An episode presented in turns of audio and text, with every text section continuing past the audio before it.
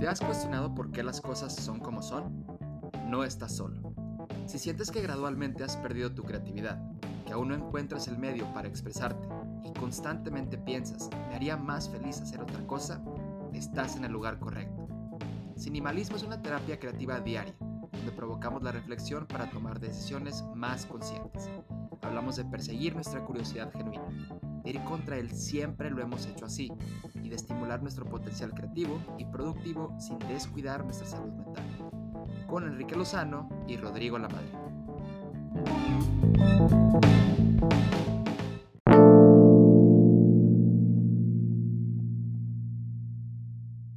¿Cómo estás hoy, Enrique? ¿Qué ha habido? ¿Todo bien? ¿Tú qué tal? Excelente, muy contento por estar aquí. Igualmente, bienvenidos a todos los que están agregando. Enrique, hoy me gustaría proponer que toquemos el tema de las criptomonedas. Adelante. Adelante. tema interesante. ¿Tú tienes criptomonedas? Tengo, sí. Afortunadamente hace unos 4 o 5 años empecé como un proyecto a ver qué pasaba y la verdad es que me han funcionado bastante bien. A ver, a ver, un proyecto a ver qué pasaba. Cuenta a detalle cómo fue esta expedición en lo desconocido. Eh, fue, eh, estábamos eh, unos compañeros y yo ahí trabajando en unos proyectos en la oficina y pues empezamos a platicar ¿no? temas de pues cuánto ahorras tú, qué, qué plataformas usas tú, qué herramientas usas tú, más hacia el tema de ahorrar, no tanto de inversiones. Y dentro de esas pláticas como que se puso de moda este hablar de los Bitcoin. O sea, como que era pues, reciente para nosotros y no, no conocíamos muy bien el tema. O sea, ¿alguien, de, alguien con, de, con quien hablabas esto ya había invertido o se lo preguntaba y nada más lo mencionó? Todos estábamos en ceros. En ceros, en calzones. No, no, en, así, en truza. Y no conocíamos la verdad mucho del tema, entonces como surgió, dijimos, bueno, empecemos a investigar y cada quien hizo su investigación. Y como nos juntábamos todos los días, pues empezamos a rebotar mucha información muy rápido, que creo que fue algo bueno.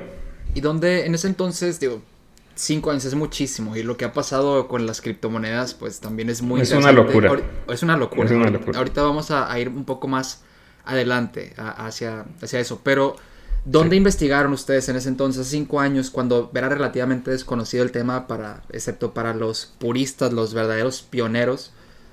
¿Dónde investigaban ustedes esta información?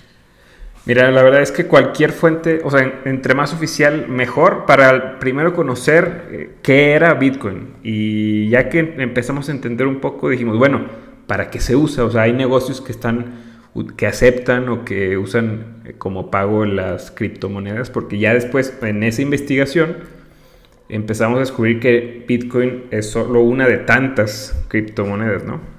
Creo que ahorita estamos pecando un poco de asumir, suponer que nuestra audiencia ya sabe que es una criptomoneda. Adelante, por favor, explícanos.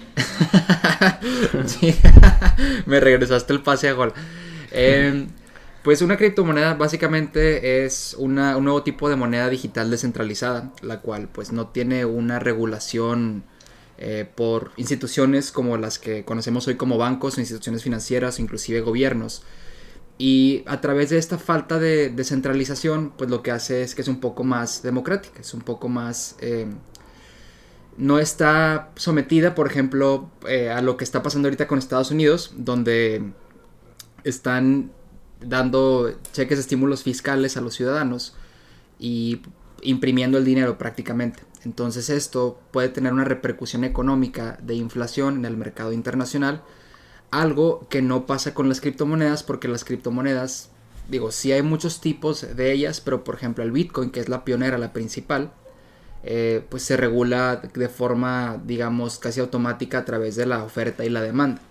Entonces, por eso es que es tan atractivo esto porque está fuera del control específico de una autoridad y la regula el propio mercado. ¿Quedó claro? Quedó claro. ¿Cuánto le pones del 1 al 10 a mi explicación? 6 de 10. 6 de 10, excelente. Se puede, siempre se puede mejorar. sí, sí, sí. excelente. y bueno, pues, y, pues cuéntame entonces, ¿dónde, ¿dónde es que encontraban esta información? ¿Cómo decías, ah, esto sí tiene sentido o esto no? Sobre todo, pues si ahorita es un poco difícil de, de explicar. Ahorita batallé yo para explicar que era una criptomoneda. Este, pero ¿cómo es que en ese entonces decías, ah, esta sí es una buena fuente o esta no es una buena fuente? ¿Dónde buscar más? ¿Dónde, dónde leer menos?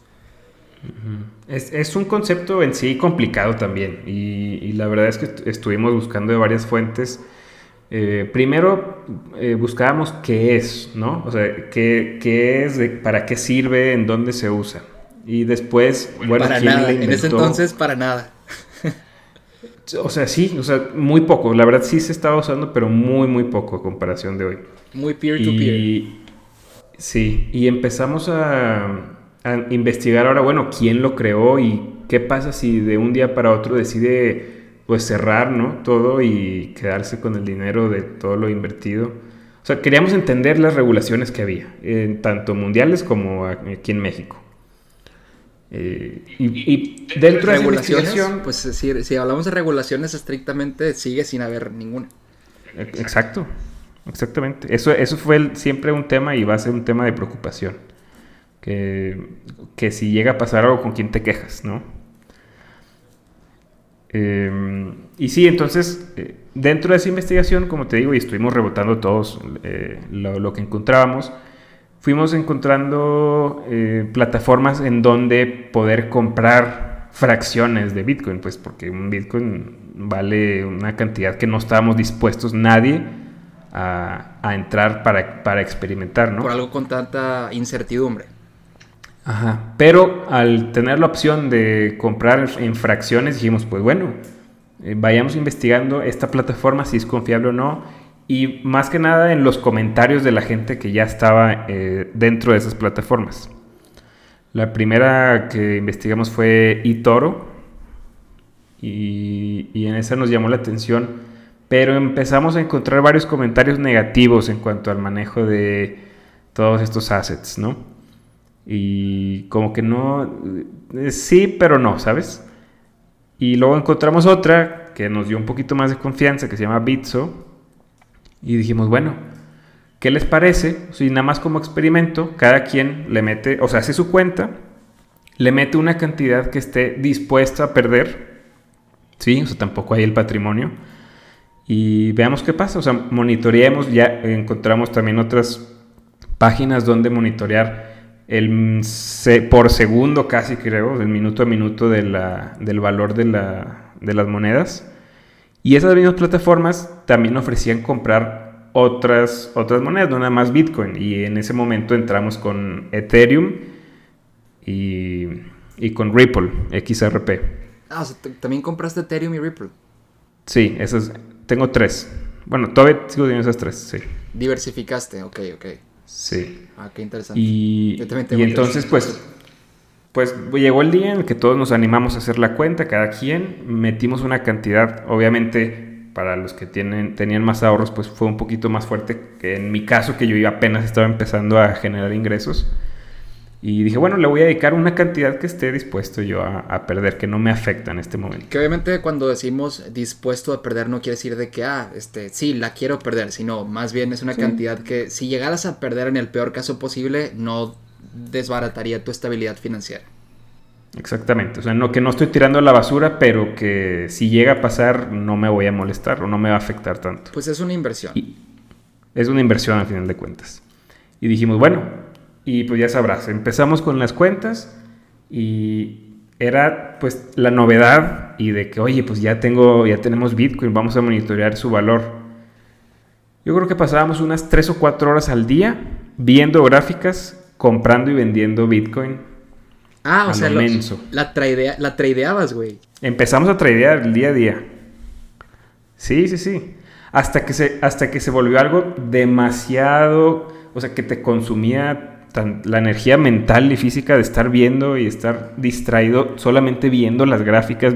Eh, tomamos algunos cursos para leer gráficas porque ninguno de los cuatro somos financieros ni, llevamos algún técnico eh, curso así. La neta, las, las Japanese flags, estas banderitas japonesas, intimidan un chingo al principio. Sí. Y, son las que te muestran el, sube y baja, que tanto baja por, por minuto. Sí. Y pues fue así tan, tan, tanto tiempo que nos eh, desgastó eso porque ahorita a lo mejor vas a platicar un poquito más, pero lo volátil que es es algo que te pone feliz en un momento y te entristece en otro muy rápido. Y hasta que llega... Ajá. No, que se requiere mucho estómago para invertir en instrumentos que sean un poco más volátiles. O sea, desde la bolsa, que la bolsa ya es lo suficientemente volátil y sobre todo ahorita que ya está alcanzando cierta correlación entre, o sea, con las propias criptomonedas y con lo que está pasando ahorita con GameStop, por ejemplo, o sea, que está moviendo de cierta forma el resto del mercado, pues a cierto volumen, pues sí. se requiere mucho estómago para ese tipo de inversiones y ver un día que estás en números rojos y muy abajo y el otro día estás, ya recuperaste todo y hasta más y luego el día siguiente otra vez te caes. Se requiere estómago. Sí, sí, completamente. Y te digo, empezamos con esto y dijimos, ¿sabes qué? Estar viendo minuto a minuto de esto nos va a volver locos eh, esto yo creo que después de un par de semanas. Y dijimos, ¿sabes qué? Dejémoslo ahí y revisemos ya más esporádicamente el, valor, que en ese entonces, pues, en el día a día sube y baja, pero a lo largo de la semana completa, pues ya va mejorando, ¿no? O sea, iba subiendo, entonces estábamos satisfechos. Y dijimos, bueno, ahí dejemos el dinero. Eh, cada quien va monitoreando, teníamos Excel, ¿no? Y todo de, para ir viendo el valor de cómo crecía. Y así pasaron varios meses eh, que lo monitoreamos así regularmente. Pero dijiste, dijiste que pasaban cuatro horas, o sea, cuatro horas en el jale.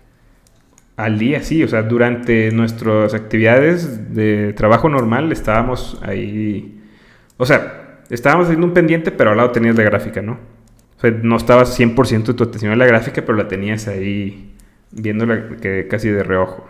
Ah, y en cualquier chance volteabas y te perdías la concentración en lo que sea que estuvieras haciendo para ver la gráfica y cuánto dinero habías ganado o perdido. Sí, sí, así, así, tal cual.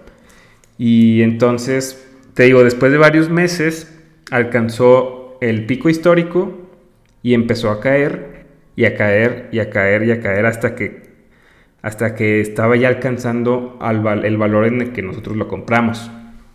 Ah, ok, tú invertiste antes de ese pico histórico que fue que a finales del 2017. Sí, exactamente. Ya. Sí, 2017 fue cuando empezamos. Pero ahí todavía seguían viéndolo así como, pues, como cocainómanos, o sea, de que viendo cómo, cómo iba subiendo y subiendo y subiendo hasta que se reventó la, lo que en ese entonces era una burbuja. Te digo que la, la revisión que, o sea, que nos metíamos nosotros ya era más esporádica, no era tan, tan como al principio, de que era todo el tiempo. Y tuvieron como una junta de como de alcohólicos anónimos, como bitcoiners anónimos para decir, oigan, tenemos un problema, necesitamos una intervención. Pues prácticamente, porque hicimos un grupo de WhatsApp y, y para ese momento ya no trabajábamos juntos, o sea, los cuatro. Y uno de los cuatro puso un mensaje de que, oigan, eh, vean esto y empezó a compartir los valores y predicciones y demás. Y tres de los cuatro se paniquearon y vendieron, obviamente con un valor mayor al que había, habían comprado, eh, pues para tener las ganancias ¿no? y sacarlas ya. Creo que algunos sí dejaron, pero una fracción de lo que habían invertido ahí para que, para que se mantuviera. Ah, recuperas la inversión inicial y dejas lo demás a crecer. Sí, pero sacaron, sacaron la mayoría. yo en ese momento no decidí no sacarlo. Dije, bueno, como habíamos dicho al principio, es algo que no me, no me afecta. O sea que si lo llego a perder, pues no me afecta. Veamos qué, qué pasa, ¿no? Y pues bueno, ahorita ya sabemos qué está pasando. Yo no sabía, no, ahorita le vamos a explicar a la audiencia porque puede que tú sepamos, pero la audiencia no sabe tanto. Pero me sorprende eso, o sea, antes de dejar como el, el flashback. O sea, me interesa eso como... Yo no sabía que estaba que tradeabas, güey. Yo sabía que...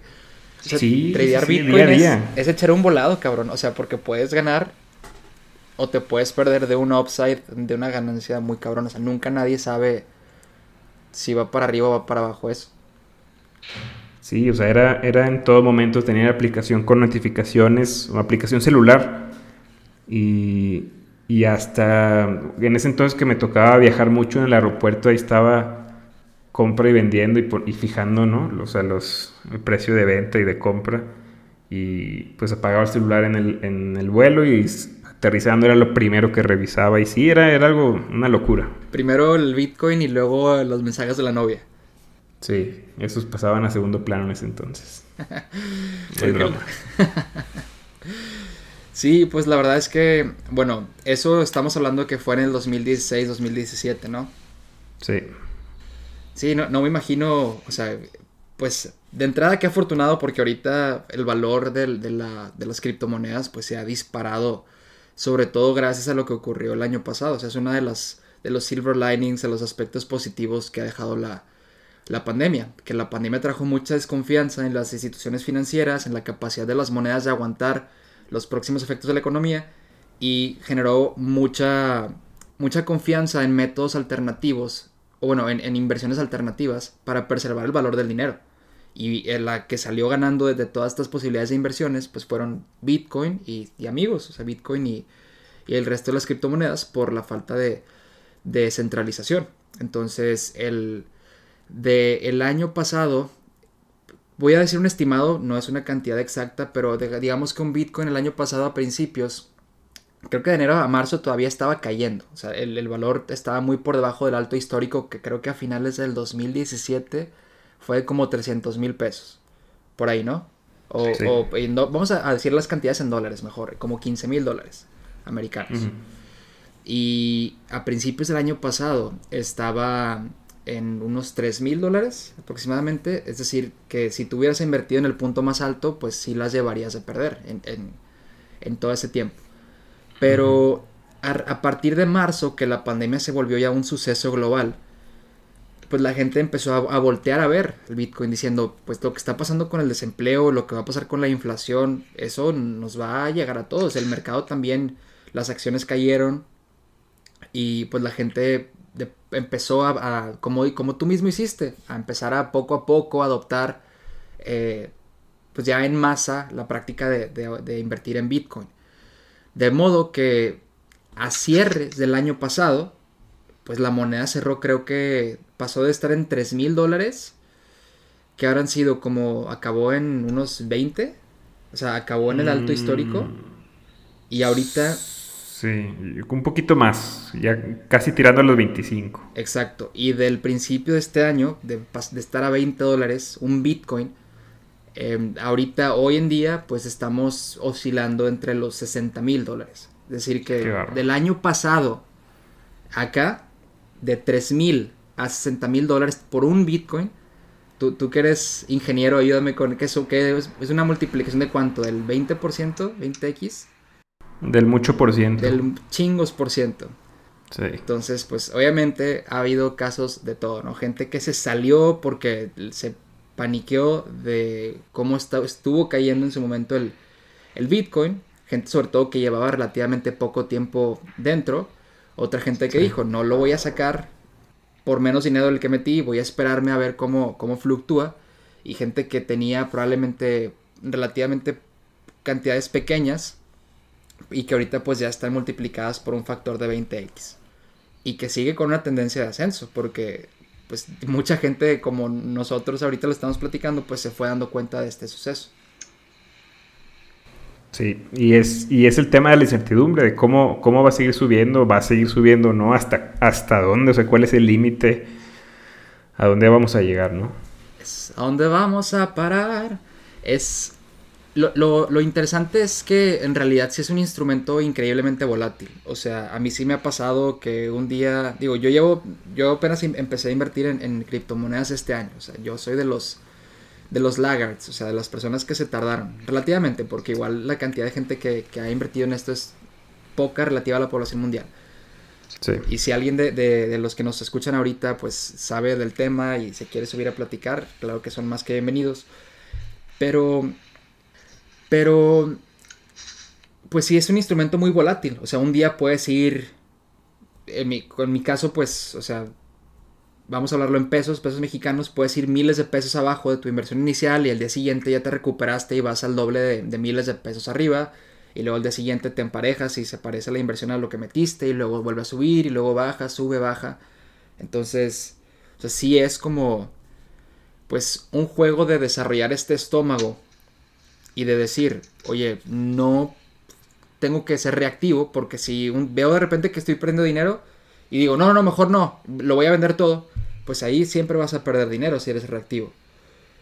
Y, si calculas el, rendimiento de tu inversión, porque de hoy a una semana estás más abajo, pues obviamente vas a tener saldo negativo, pero si llegas a esperarte más tiempo, probablemente y la tendencia es que tu dinero va a aumentar en su valor.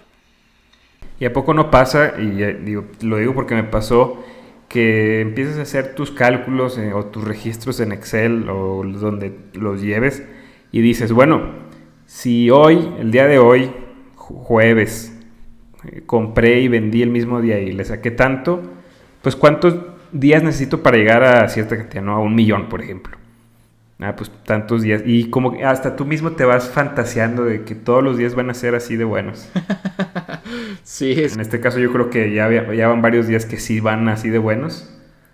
Pero es, es, es muy desgastante estar haciendo eso. Y hay gente que se dedica a eso. Yo en mi caso no me dedico a eso. Y no, es, está, está muy complicado. Por más bien que te vaya en el día, es, está, es desgastante estar haciendo eso. Es la ilusión de la avaricia. Sí. Y claro que también me pasó pensando así como, ah, pues ya dejando esta cantidad un año, pues va a pasar a hacer esto, este, por el, porque ojalá se repita el año pasado y pues ya empiezas a, casi casi que ya a hacer planes o a gastarte el dinero. sí, sí, de acuerdo. Sí pasa. Y hay que tener cuidado con eso porque nos puede pasar para nosotros que no somos expertos y que al ser una moneda o un método de inversión tan fácil, tan sencillo, eh, podemos caer en ese tipo de trampas.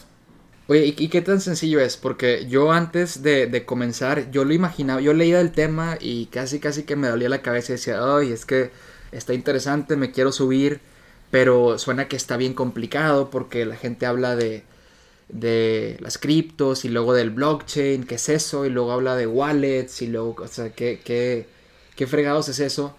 Pero me llevé una sorpresa con lo fácil, o sea, contrario a lo que yo, a lo que yo pensaba como, o sea, es, casi igual o hasta más fácil, me atrevería a decir, que invertir en acciones de bolsa.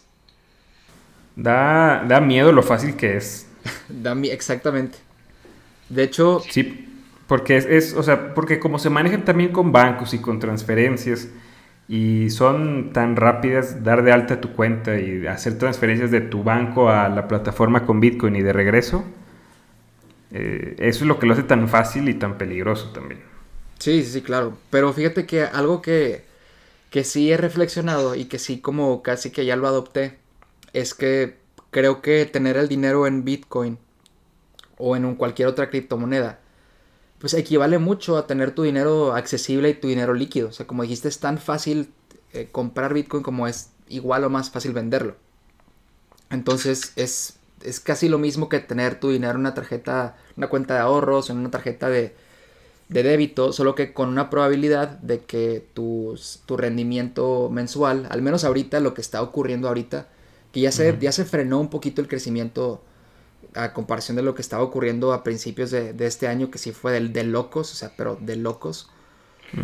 Eh, de todas formas sigue siendo una, inversión relativamente líquida. O sea, porque en el momento en el que necesites ese dinero, puedes hacer la transacción, el trade, y, obtenerlo. O sea, casi el mismo... Lo sacas de volada. Lo sacas de volada. Y, eso es, lo que también, pues parte de lo que dices, ¿no? Hasta da miedo lo, fácil que es. Oye, ¿y has intentado convertir Bitcoin en otro tipo de criptomoneda? No, pero sí he comprado otras criptomonedas. De hecho, hay un principio que, que tengo yo también es que, por ejemplo, yo tengo en Bitso te aparece tu cartera con tu dinero total, ¿no? O sea, es decir, tanto el dinero que invertiste, el que metiste, como los rendimientos, o sea, lo que ganaste o perdiste, el total. Y yo al menos como lo veo, es que para mí las criptomonedas son una clase de activos o es un asset class. Es decir, que puedo ir perdiendo en una criptomoneda, pero ganando en dos y mientras el saldo sea positivo, el balance sea positivo, pues es una inversión que está jugando a mi favor. O sea, no es una inversión que yo digo, ah, pues, chin, este, le gané a, Bitcoin, pero le perdí a Ethereum, por decir algo. No, en realidad, al menos como lo trato de asimilar mentalmente, es, es un asset class. O sea, es toda la clase de activos es la misma operación, solo que diversificada. es tu portafolio. Es tu portafolio, como pasaría en GBM con acciones, por ejemplo. Sí, sí, de acuerdo. Y, pues eso también ayuda un poco más a sobrellevar esta, ese, pues ese estrés, ese, ese golpe al estómago que a veces ocurre. Pero fíjate que creo que, al menos aquí en México, eh, digo, no sé muy bien, pero creo que falta un poco de la cultura esta de inversión. Claro. Y, y esto puede ser un buen, como buen clavadazo, ¿no? Para empezar a entender un poquito de cómo funcionan las cosas. Creo que está exagerado el tema de ahorita de las criptomonedas en general. ¿Exagerado a qué te refieres? De, o sea, de, locura, o sea, la, la, volatilidad y de la manera tan fácil de entrar, de comprar y de vender, creo que es, es como un instrumento eh, que te puede dar una buena bienvenida a lo que es el mundo de, las, de la inversión o de las inversiones. ¿Pero por qué dijiste exagerado? Exagerado de que los, los valores como se mueven. Ah, claro. Y si tú te vas a unas, o sea, si ves el, el crecimiento de las, ah, de las acciones o el valor de las acciones, pues sí tienen algunos crecimientos fuertes y otros eh, que bajan, pero tampoco es tan pronunciado como esto. Entonces ahí vas entendiendo más tu, en tu mente el concepto de mediano y largo plazo. Sí, claro. Si te, si te, aterrizas al corto plazo, como, como te dije ahorita el ejemplo, perdón, eh, te vuelves loco. Sí, si estás tradeando, te, pues te vuelves loco. Es demasiado desgastante mentalmente y, y puedes perder muchísimo dinero. O sea, y sobre todo, pues si estás tradeando al corto plazo, lo que te importa es el corto plazo y puedes perder mucho dinero en el corto plazo. Pero yo al menos en esto, o sea, en, el término de, en el tema de criptomonedas, inclusive pues también el de acciones, o sea, lo, lo trato de, o sea, sí lo monitoreo a diario. Me gustaría empezar a dejar de hacerlo. Porque no es como necesaria mi atención ahí, importa más mi atención en otras cosas. Pero sí definitivamente cualquier inversión que haga, la pienso a largo plazo. O sea, yo, claro que sea, o sea, a mí me se me ha pasado por la cabeza decir, ah, pues te voy a hacer trading, o sea, voy a, pues voy a ver este cuánto le, le puedo sacar y, ah, este ya subió, híjole, pero creo que, todavía, que va a bajar, entonces, vendo o no vendo, lo que sea. Y creo que al final eso puede ser muy peligroso, eso puede ser sumamente peligroso porque igual y no baja, igual y sube y te perdiste, y ahí no es, no es que perdiste dinero que ya tuvieras, pero perdiste dinero que podrías haber ganado. Dejaste de ganar. Dejaste de ganar. Es un tema que tuve una discusión hace poco de más, más orientado a las apuestas de, del fútbol americano. Es decir, eh, ya ven que el Super Bowl fue Tampa Bay contra Kansas City. Me dice, me dice un amigo, a ver, si tú le hubieras apostado 100 pesos al principio de la temporada a que Tampa Bay ganaba el Super Bowl y te pagaba, no sé, 5 millones de pesos, imagínate. Pero el casino, al momento en que Tampa Bay estaba en la, en la, digamos que en la semifinal de conferencia, te ofrece un millón en lugar de los 5 que pudieras ganar. ¿Los tomas o los dejas? esa fue la, la pregunta. Yo le dije, los tomo sin pensar. Sí, porque. Y me dice. O sea, no, le entras a la catafixia. Ajá. Que ya sé que pudiera ganar en lugar de uno, cinco. O sea, cinco veces más. Pero como yo lo, como yo lo pienso es, a ver, ese millón ya lo tengo garantizado y yo arriesgué solamente 100 pesos, ¿no? De 100 pesos a un millón es mucha diferencia de que puede eh, hacer en mi vida, ¿verdad? Del 1 al 5 estoy consciente que también. Pero también de 1.5 es un riesgo todavía mayor dejarlo ahí, ¿no? Yo creo que ahí, ahí ya, ya ni siquiera lo ves por el... Yo creo que el riesgo mayor no es, ah, gano o no gano ese millón. El riesgo sería, imagínate que no lo gano, ¿cómo puedo seguir viviendo conmigo mismo? O sea, es, esa, ese es el verdadero riesgo, ese es el, lo que de verdad no tiene un precio. Y es lo que yo le intentaba decir a mi amigo. O sea, yo le decía, es que del 1 al 5 eh, me dice, pues es que yo al final de cuentas perdí 100 pesos. Y yo, eh, yo, o sea, que sí, pero estás ya con un millón asegurado. O sea, si tú decides, ya lo tienes y ya ahí te retiras, ¿no? Y él lo que me decía es, bueno, al final de cuentas, eh, si, si llega a perder Tampa Bay, o sea, el Super Bowl, imagínate, pues yo, me, yo perdí 100 pesos. Y yo le dije, sí, perdiste 100 pesos, pero dejaste de ganar un millón. Entonces, es un tema complicado de que no todos lo vemos igual. Pero por lo mismo de la avaricia, creo yo. Hay que saber ponerle un alto a la avaricia, yo creo. Y de, entrada, de entrada las inversiones a corto plazo no son inversiones, son apuestas. Y como ya lo he dicho en muchas ediciones, bueno, la primera de, esta, de este podcast grabado, que las, o sea, cualquier cosa a corto plazo trae resultados a corto plazo. Y las inversiones a largo plazo traen inversiones a largo plazo. O sea, el placer a corto plazo, más bien inversiones a corto plazo, placer a, corto plazo. Inversiones a largo plazo, placer a largo plazo. Y creo que pues es obvia la, la decisión si la ves planteada de esta forma. Pero que ahorita que tú lo mencionabas, no hay tanta cultura de ahorro en México. Y en cierta forma, mucha se deriva del nivel socioeconómico que promedio que se maneja y pues la situación económica de, de pues desde el empleo, ¿no? Completamente de acuerdo, las necesidades nos, nos rebasan. Nos rebasan un poco. Pero de todas formas creo que siempre hay un margen en el cual puedes, por más poco que sea, invertir en largo plazo. Y aún teniendo esa posibilidad, desde, por varios factores como la falta de educación hacia las opciones que hay y hacia las posibilidades que hay, es que la gente no empieza a cultivar esa mentalidad a largo plazo y se enfocan solamente en el corto cuando quizá el largo plazo les podría traer un cambio para bien de su situación económica actual. De acuerdo, completamente. Y no solamente en lo, en lo económico, sino en muchas otras cosas, pero pues esa es como que de las que más le importan a la mayoría, ¿no? Sí. Súper bien. Qué bueno, ¿no? Pues este, ya saben, si, si tienen alguna duda, pues nos encantaría escucharlos, saber qué es lo que opinan. Los invitamos a dejarnos un comentario ya sea ahorita mismo o si no pues a través de, nuestras redes sociales que las podrán ver en la descripción del, de este programa. Y pues no sé Enrique si quieres algo más que agregar, sino para dar por terminada esta edición.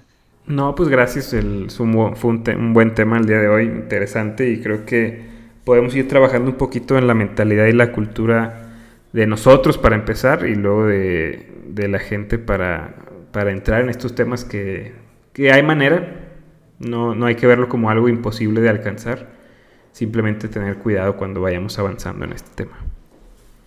Y nada, gracias.